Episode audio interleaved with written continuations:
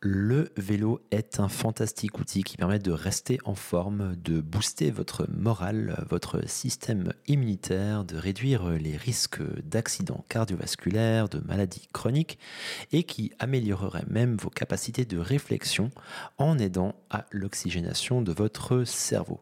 C'est d'ailleurs pour ça que les gens qui nous croisent euh, en lycra avec nos immenses lunettes de soleil et nos casques aérodynamiques nous trouvent en général intelligents. Mais tout n'est pas idyllique et il y a quelques points qui viennent assombrir le tableau. Dans ce nouvel épisode du podcast des cyclistes, je vous propose d'établir ensemble un inventaire très subjectif des impacts négatifs du vélo sur la santé.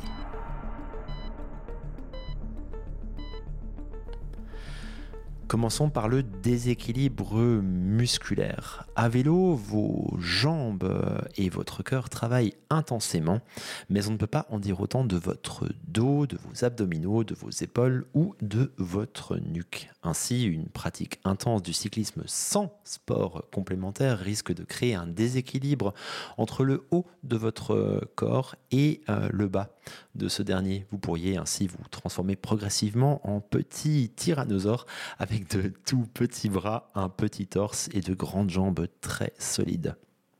La tonicité de ces différentes zones du corps pourrait aussi être très déséquilibrée.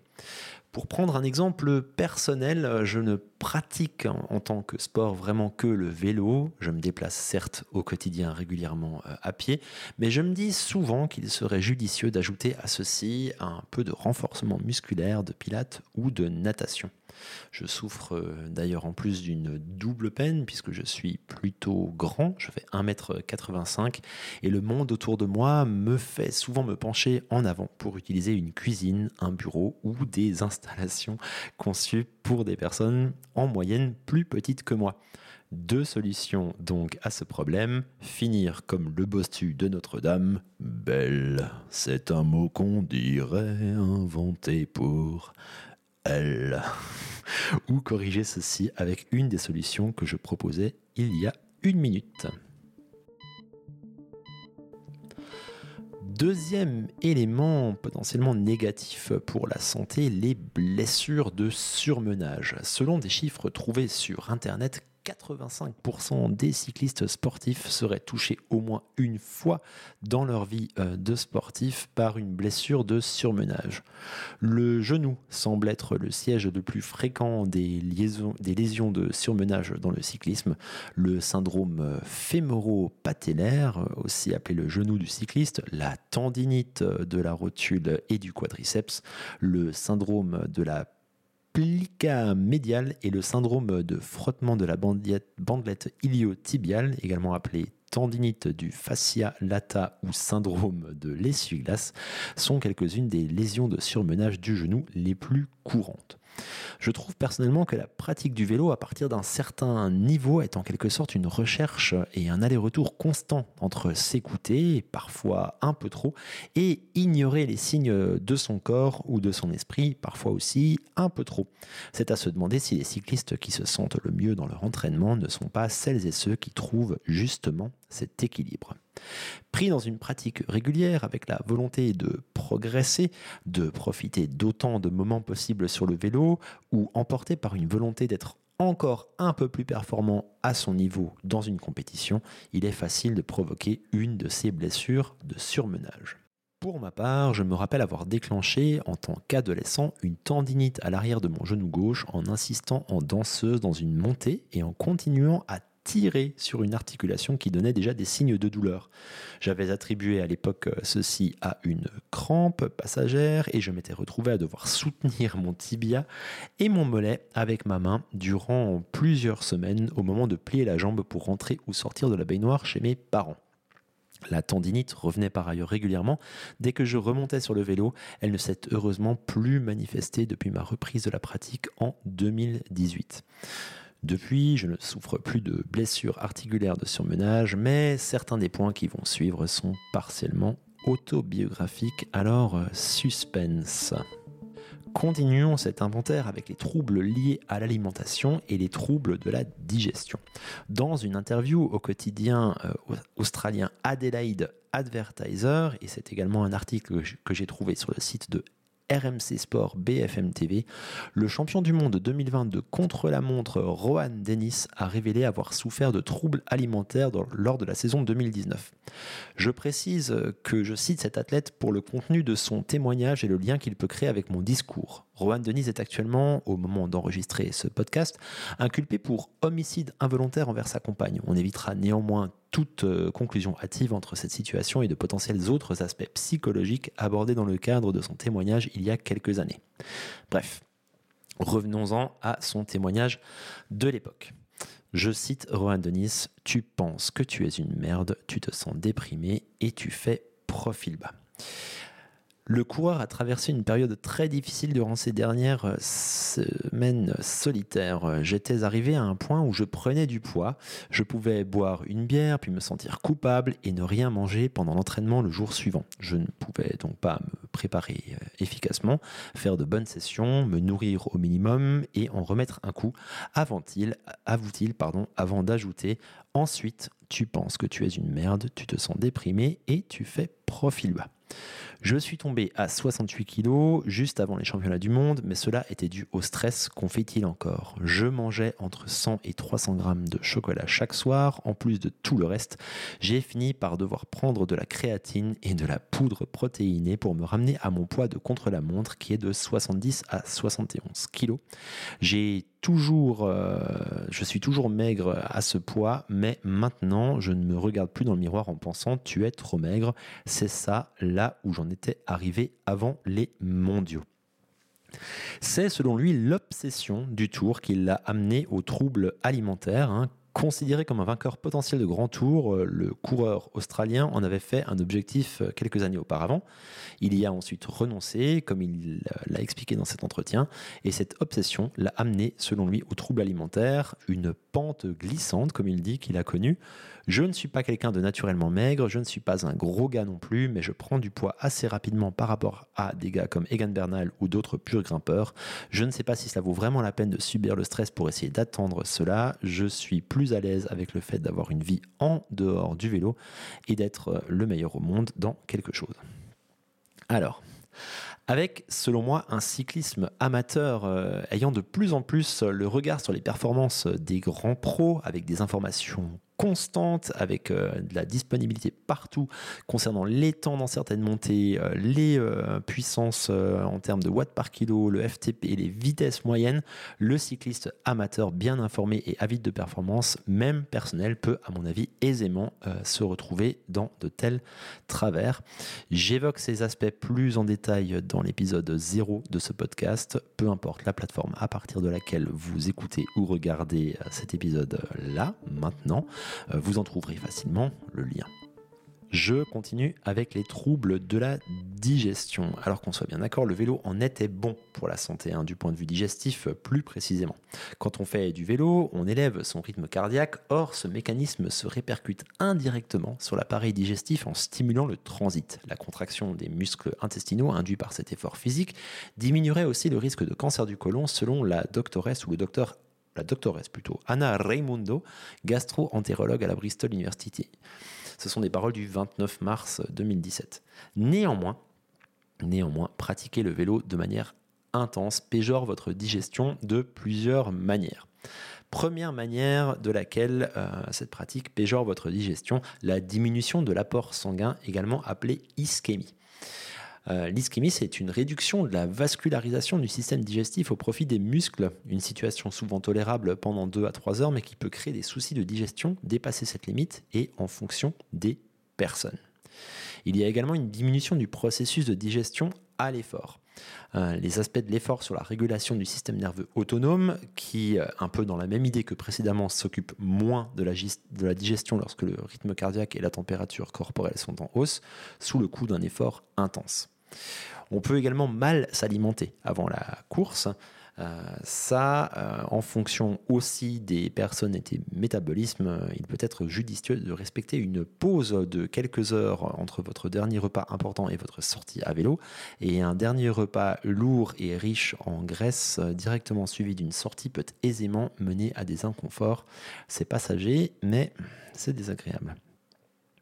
On peut parler également d'une mauvaise alimentation pendant la course. Hein. on le sait, pendant la course, carbs are Hein. Ce qui vous fera avancer, ce sont les glucides. C'est a priori le meilleur euh, carburant de l'effort qui vous apportera de l'énergie. Néanmoins, boissons sucrées, euh, pâtes de fruits, gel sont relativement euh, difficiles pour votre estomac au niveau de la digestion. Et on pense aussi que l'excès de sucre peut avoir un effet néfaste sur l'équilibre de votre flore intestinale et provoquer de la gêne un peu plus chronique. Pour mitiger ces effets négatifs, euh, pensez à ingérer vos apports glucidiques sous forme de liquide, parfois plus facile à assimiler que des aliments solides. Et si les aliments sont solides, pensez à bien prendre le temps de mastiquer avant d'avaler. Les états de stress peuvent avoir une influence sur votre digestion. Si vous êtes une compétitrice ou un compétiteur, l'état de stress avant l'effort physique peut activer votre système nerveux sympathique de manière pas si sympathique et vous nouer l'estomac ou provoquer une mauvaise assimilation de votre dernier repas, ce qui aura pour conséquence des ballonnements, des maux de ventre et tout ce qui peut accompagner les éléments précédents. Je vous laisse imaginer ou faire appel à votre mémoire. La position enfin du cycliste sur le vélo ne facilite pas la digestion, elle est anormale, on est plié en deux, le système digestif est comprimé, notamment l'estomac. Je suis personnellement sujet à des troubles de la digestion, notamment lors d'efforts longs et soutenus. Voilà pour vous deux astuces que j'aurais tendance à vous conseiller. La première, lorsque vous roulez, redressez-vous régulièrement, en théorie toutes les 10 minutes, et respirez de manière profonde en détendant votre ventre pendant 30 secondes. Cela induira ce qu'on appelle un pompage de l'estomac qui se trouve en dessous du diaphragme et concernant votre alimentation, testez ce que vous supportez et déterminez ce qui vous convient en dehors des grosses euh, sorties des grosses euh, échéances qui seraient importantes pour vous. Et lors de ces événements, concentrez-vous sur les aliments que vous vous connaissez, dont vous savez qu'il fonctionne euh, pour vous, quitte à être peut-être entièrement autonome ou en grande partie sur votre alimentation, plutôt que d'essayer de nouvelles choses, tenter de nouvelles boissons, de nouveaux snacks qui seraient donnés lors des ravitaillements. C'est une manière quand même d'assurer euh, le fait euh, d'être dans le confort. Prochain point pas si bon pour notre santé, les risques de chute et donc de blessure. Pour débuter ce chapitre, je vais emprunter une expression issue du monde de la moto. Cette expression c'est There are two types of riders, those who have crashed and those who will. Ce qui n'est pas très positif, mais ça veut dire qu'il y a deux types de, mettons, motocyclistes, mais cyclistes pour le coup, ceux qui ont eu déjà euh, une chute et ceux qui vont chuter. De récentes euh, statistiques euh, d'accidentologie datant de 2022 montrent une hausse des décès des cyclistes de 90% depuis 2010. Alors on peut toujours discuter sur ces chiffres, sur la manière de les concevoir, de les interpréter, mais se déplacer à vélo, que ce soit en ville, en campagne, est statistiquement plus dangereux que de se déplacer à pied ou en voiture. Cela, je vous rassure, reste néanmoins beaucoup moins dangereux que la pratique de la moto. La moto, ce sont 43,2 nombres de tués par milliard de minutes en 2022. Le vélo 6,5, euh, se déplacer à pied 2,2 et la voiture 1,6. Quand même une très grande différence. Et à noter qu'il semblerait qu'une euh, pratique du vélo hors agglomération, sur de plus grandes routes, à vitesse plus rapide, puisse être sous certains aspects plus dangereux que de se déplacer euh, en ville, où la circulation est lente, les voitures sont parfois bloquées dans des embouteillages, et de ce fait, les accidents sérieux seraient moins fréquents. Face à ces constatations, je n'aurai qu'un seul conseil. Lorsque c'est nécessaire, portez des vêtements visibles, activez un éclairage, soyez prudente et prudent lors de vos sorties en vous rappelant qu'en cas de collision, choc ou même de conflit, vous risquez de perdre quasiment à tous les coups face à un engin motorisé. Habituez-vous à rouler sur la route, sachez identifier les situations accidentogènes, ne vous surestimez pas, ne prenez pas de risques inconsidérés, d'autant plus en descente où vous pourriez tout simplement vous mettre au tas et vous blesser gravement tout seul. Partez du principe que personne ne vous a vu, euh, mais amusez-vous quand même si vous y arrivez encore malgré toutes euh, ces consignes. Et à mon humble avis, portez toujours un casque. On va maintenant parler de vos fesses euh, et des miennes, de l'entrejambe et des problèmes d'assises. Ces désagréments, j'aurais tendance à les classer en trois Les très court-termistes, qu'il est possible de résoudre facilement, les moyens termes qui s'installent lorsqu'on intensifie la pratique, qu'on roule plus longtemps et plus souvent, et qui peuvent euh, aussi mettre quelques jours à, disparaître, et les plus longs termes avec lesquels il est plus euh, nécessaire euh, d'apprendre à vivre lorsqu'on est cycliste et que notre âge avance.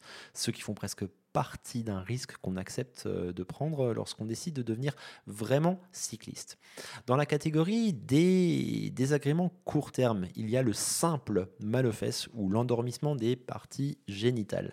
Des maux dont on souffre lorsqu'on débute, c'est la combinaison de plusieurs facteurs qui les provoquent souvent. Le manque d'habitude, un équipement et une position non appropriée. En général, si la pratique du cyclisme prend de l'ampleur dans notre vie, ce sont des désagréments qui se dissipent. Notre corps euh, s'habitue au point de contact imposé par la selle, on affine euh, son équipement, sa position, on trouve ce qui fonctionne pour nous, on trouve sa hauteur de selle, la bonne inclinaison de cette dernière, de quelques degrés en avant ou en arrière, et on demande éventuellement les conseils d'un spécialiste en ergonomie sur le vélo. Les désagréments moyen terme auxquels je pense euh, se développent plus sur des sorties plus longues ou lors d'une pratique euh, plus répétée. Si par exemple vous vous frottez, c'est le cas de le dire, à votre premier ultra. Je veux là parler des irritations, des rougeurs, des démangeaisons, des boutons, des plaies et des autres inflammations. Là aussi, un ultra à terminer, un volume d'entraînement auquel on se sentirait obligé de se conformer peuvent impliquer ce type de lésion. Trouver la bonne position, les bons équipements devient clé et il n'est même pas toujours possible d'anticiper l'arrivée de certains soucis avant même de les rencontrer. C'est ce que racontait Lauriane Placet, ayant remporté le classement général du Biking Man Origin à propos de sa gestion de la douleur sur les 500 derniers kilomètres. Hein. Au passage, les 500 derniers. Euh, c'est un choix de cuissard pas optimal euh, qui aurait eu euh, voilà, un impact très lourd sur toute sa course. Et ce qui aurait été une petite gêne sur une sortie courte ou moyenne s'est transformé en vraie épreuve psychologique sur une distance et une durée très longue. Bref, le vélo est un sport ingrat, comme le disait Greg LeMond. It never gets easier, you only go faster. Ce qui veut dire, ça ne devient jamais plus facile, mais vous devenez toujours plus rapide. Il est parfois bon de se regarder, d'évaluer objectivement sa pratique, d'adapter son équipement si nécessaire, de s'accorder une pause pour revenir encore plus motivé et boosté, ou de consulter éventuellement l'avis de professionnels dans le cas où des soucis de ce genre pourraient persister et venir ternir votre expérience sur le vélo. Les désagréments long terme, ceux qu'on accepte euh, qui risquent vraiment de s'installer quand on devient cycliste euh, enthousiaste et qu'on roule beaucoup. Eh bien, mesdames et messieurs, le sport le plus susceptible de provoquer des crises hémorroïdaires est le cyclisme. Lors euh, d'une pratique régulière, ce sport sollicite de façon continue la zone anale et périanale à cause des frottements et des pressions typiques que le cycliste effectue sur la selle. Des sites médicaux parlent d'apparition de ces désagréments si le sport est pratiqué à l'excès. Mais soyons francs, la pratique d'un cycliste enthousiaste pouvant aller de 6 heures à 14 heures par semaine, voire plus euh, en saison, ce volume paraîtrait dans tous les cas excessif aux yeux d'un néophyte, voire même aux yeux d'un médecin. Il me semble par ailleurs euh, qu'une fois les premiers épisodes euh, de crise hémorroïdaire apparus, la probabilité de les voir revenir à des fréquences euh, plus régulières grandit. J'ai l'impression que les hémorroïdes sont des mots avec lesquels une partie des cyclistes doit simplement apprendre à vivre, la somme des bénéfices de la pratique du vélo étant, malgré ces épisodes, largement supérieure aux désagréments que ces crises peuvent induire. On va maintenant parler de votre petit cœur. Arythmie cardiaque et risque de fibrillation auriculaire, ça ne rigole pas. Alors, a priori, pratiquer de 2 à 5 heures d'activité physique modérée à élevée par semaine réduit statistiquement le risque de problèmes cardiaques selon diverses études médicales. On serait en train d'assister à une pandémie d'inactivité au sein de la population européenne. Et euh, au niveau du coup de la population, le risque de troubles cardiovasculaires, de cancer, de diabète de type 2 augmente. Mais, mais, mais, mais, une fois passé ce cap des 300 minutes par semaine, c'est 5 heures, on peut se retrouver dans une zone où le risque de fibrillation auriculaire augmente à nouveau. Le cœur se détend, sa paroi et toutes ses cavités s'épaississent et on devient à nouveau plus susceptible de développer des soucis avec l'âge. Ces, adaptations pardon, sont nommées le cœur sportif. Il est impossible de déterminer le seuil exact d'activité au-delà duquel les facteurs de risque de fibrillation auriculaire commencent à nouveau à augmenter, mais cela semble néanmoins davantage toucher les athlètes pratiquant les sports d'endurance, participant à des événements de type grande fondo, Ironman, ultra triathlon et tout ça. Voilà une information qui prend notre instinct à contre-pied et démontre que toutes choses, même les bonnes, ont leur côté négatif lorsqu'on en abuse. Et enfin, euh, un dernier risque du cyclisme pour la santé, et pas des moindres, le beau temps. Alors par cela, je veux dire plus directement le soleil.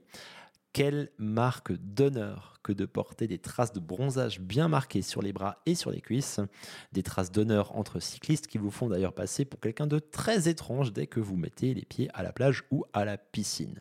Je vais vous lire l'extrait d'un article du site ledérailleur.fr. En 2013, le commentateur de télévision cycliste et ancien coureur professionnel sur route Todd Gogulski est allé voir son médecin au sujet d'une petite croissance qu'il avait euh, remarquée juste en dessous de son œil gauche. Ça changeait un peu de temps en temps, a-t-il déclaré euh, à Véloradar. Parfois, cela ressemblait à une ampoule ou à une bosse et c'était très petit, peut-être la moitié de la taille d'un grain de riz. Adressé à un dermatologue, une biopsie a confirmé qu'il s'agissait d'un cancer basocellulaire précoce. Beaucoup de gens pensent que la crème solaire est à l'épreuve des balles, mais elle ne devrait pas être utilisée comme dernière ligne de défense sur les endroits que vous ne pouvez pas couvrir avec des vêtements. Gogulski est convaincu que les centaines d'heures cumulées passées en sel à l'extérieur ont joué un rôle. Je soupçonnerais que cela est dû à une vie d'exposition au soleil. Dans la grande majorité, euh, a été exposé à travers le cyclisme, car c'était ma carrière pendant 10 ans, et euh, continue depuis la retraite. Alors bien sûr, la prudence est de mise. N'allez pas vous exposer de manière inutile aux heures où les rayonnements sont les plus forts. Pensez à appliquer de la crème solaire plusieurs fois par jour, même s'il est théoriquement euh, suffisant selon les indications présentes sur le flacon de n'en appliquer qu'une fois.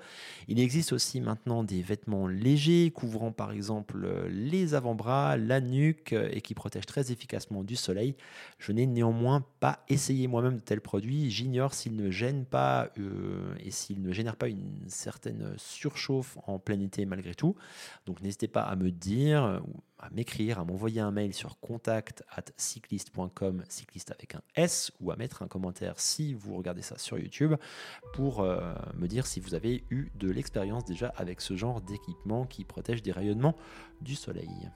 Et la conclusion, alors, vous allez me dire eh bien je trouve qu'il est agréable de prendre un peu de hauteur et de distance sur les choses, de ne pas être toujours concentré sur le fait de traiter uniquement des sujets d'actualité, mais aussi d'adopter un point de vue un peu différent sur le vélo, un point de vue différent de ceux que l'on nous sert euh, d'habitude.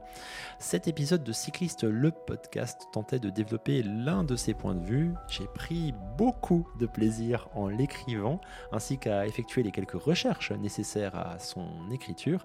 Il en va de même euh, pour ce qui est de son enregistrement et de sa production, de laquelle je me réjouis déjà maintenant au moment de l'enregistrer. J'espère que vous aurez eu autant de plaisir à m'écouter. Si c'est le cas, je vous invite à me laisser un commentaire sur YouTube, une évaluation positive en fonction de la plateforme. Ça aidera à promouvoir euh, le podcast, ce type de contenu, et ça permettra de continuer, que je puisse euh, le proposer euh, gratuitement de continuer que je puisse vous le proposer. Ça, c'est une belle formulation. Enfin, si vous le souhaitez, vous pouvez également soutenir la chaîne via un don sur Tipeee. Les informations sont en description. À bientôt et roulez bien!